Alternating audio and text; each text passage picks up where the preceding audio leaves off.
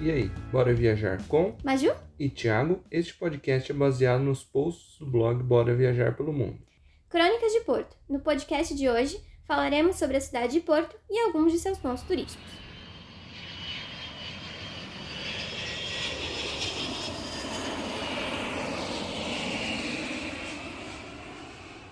Então, para começar o podcast de hoje, como foi que começou a história de Porto?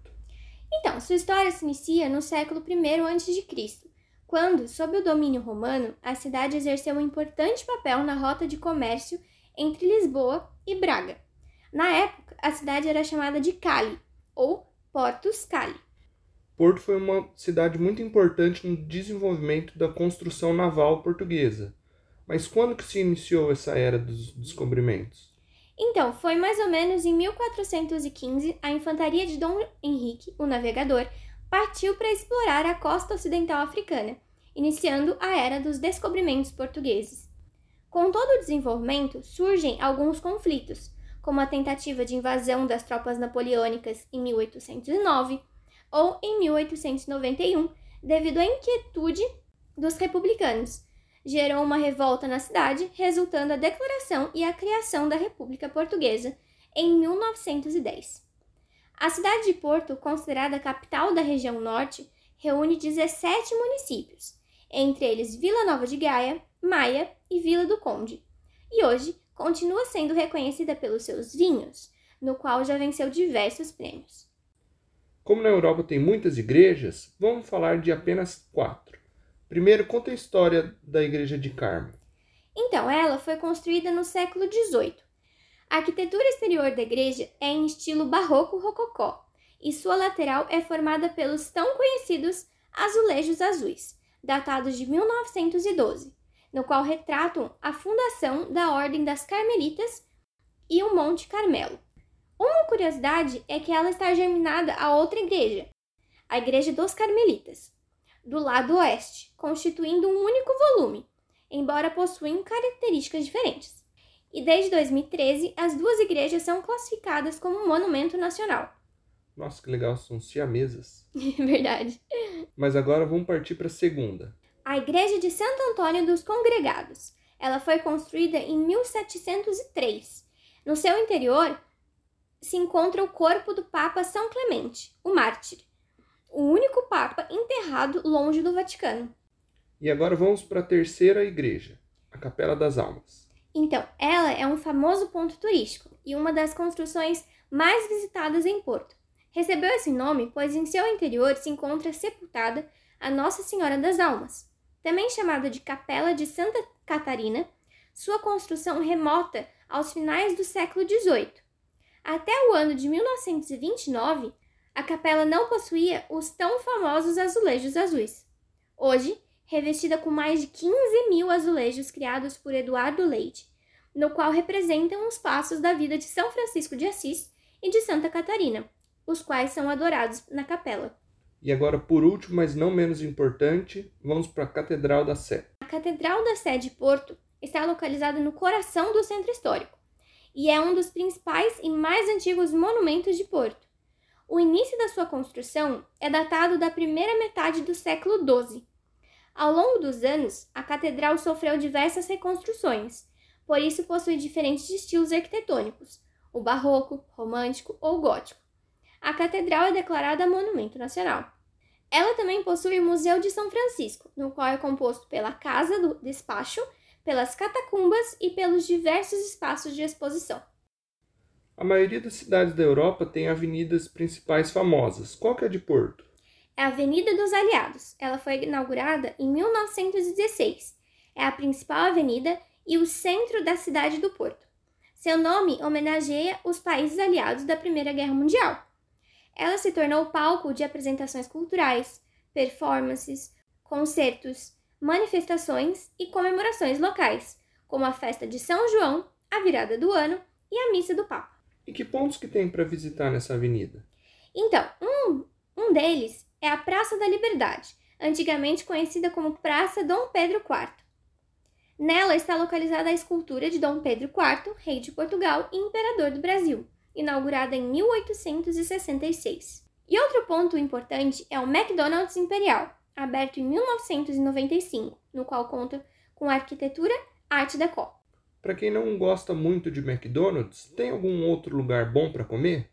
Tem o Majestic Café, inaugurado em 1922. É a cafeteria mais famosa da cidade e também um dos pontos mais tradicionais de Portugal. Em 2011, foi considerado o sexto café mais bonito do mundo. Falando em café, que lugares de Porto que tem bons bares e restaurantes? A Rua da Galeria de Paris. Ela foi inaugurada em 1903. Antes o local era ocupado pelo Convento das Carmelitas. E a partir de 2007, a rua começou a ganhar vida e passou a fazer parte dos roteiros noturnos da cidade, com diversos restaurantes e bares que fecham por volta das quatro da manhã. Agora, saindo de lugares badalados, conta pra gente sobre a Livraria Lelo. Ou também Livraria Lelo e Irmão. Sua história iniciou em 1869, como casa editora. Em arquitetura neogótica portunhense, hoje a livraria é considerada uma das mais lindas do mundo. E em 2010 foi considerada pela Lonely Planet como a terceira melhor livraria do mundo. É um bom lugar para comprar livros e sem ter problema com a língua. É verdade. Agora conta um pouco da história da Estação São Bento.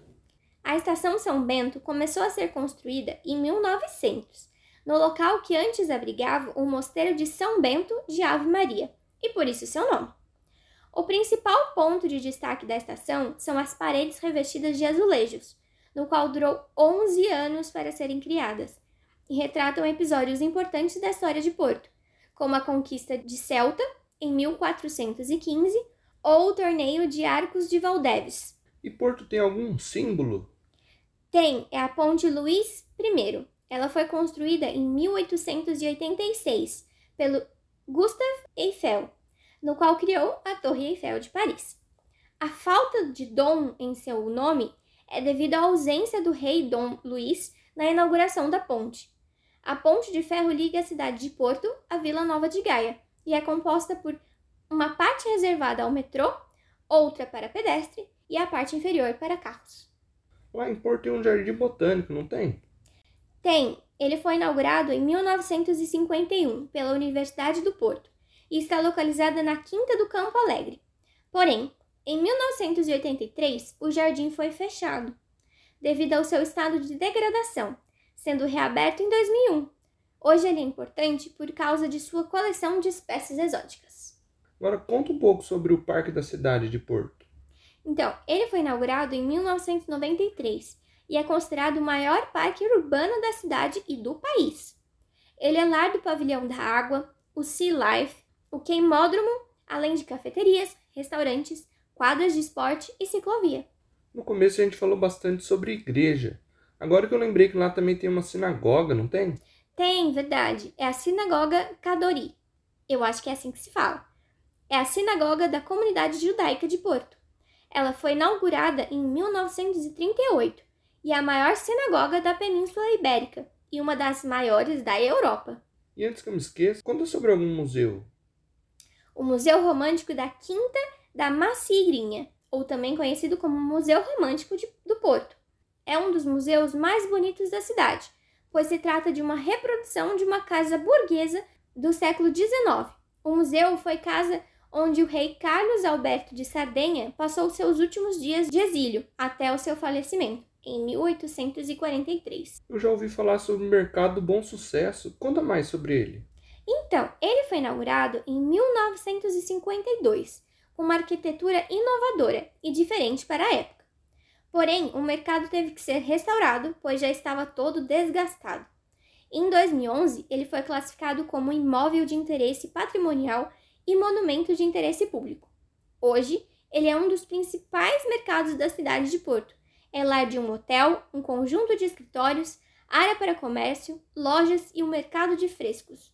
E durante a semana ocorrem diversos eventos, como de música, dança, exposições, teatro, workshops e entre outros. Nossa, deu muita vontade de ir lá. Ficaria até mais uns dias por lá. Ah, então, se você quiser estender a sua viagem, vale conhecer a Vila Nova de Gaia que passou a ser considerada cidade em 1984. E utilize o teleférico de Gaia, não apenas um meio de transporte útil e sustentável, como também uma atração turística. Um local imperdível para sua viagem a Gaia são as, são as suas diversas cavas de vinho, no qual é, uma, no qual é proporcionada visitas guiadas, onde é possível conhecer sua história e fazer degustações de vinhos do Porto. Uma das mais famosas é a Calém, no qual produz vinhos desde 1859 e é ganhadora de vários prêmios nacionais e internacionais. E conta mais sobre o Cais de Gaia. Então, ele é uma área turística, onde é possível encontrar diversos restaurantes e bares, e está localizado à margem do Rio Douro, de frente para o centro histórico de Porto. E antigamente era utilizado como porto fluvial, de onde eram exportadas diversas mercadorias. E agora, para encerrar, conta uma última dica para quem está indo para Porto.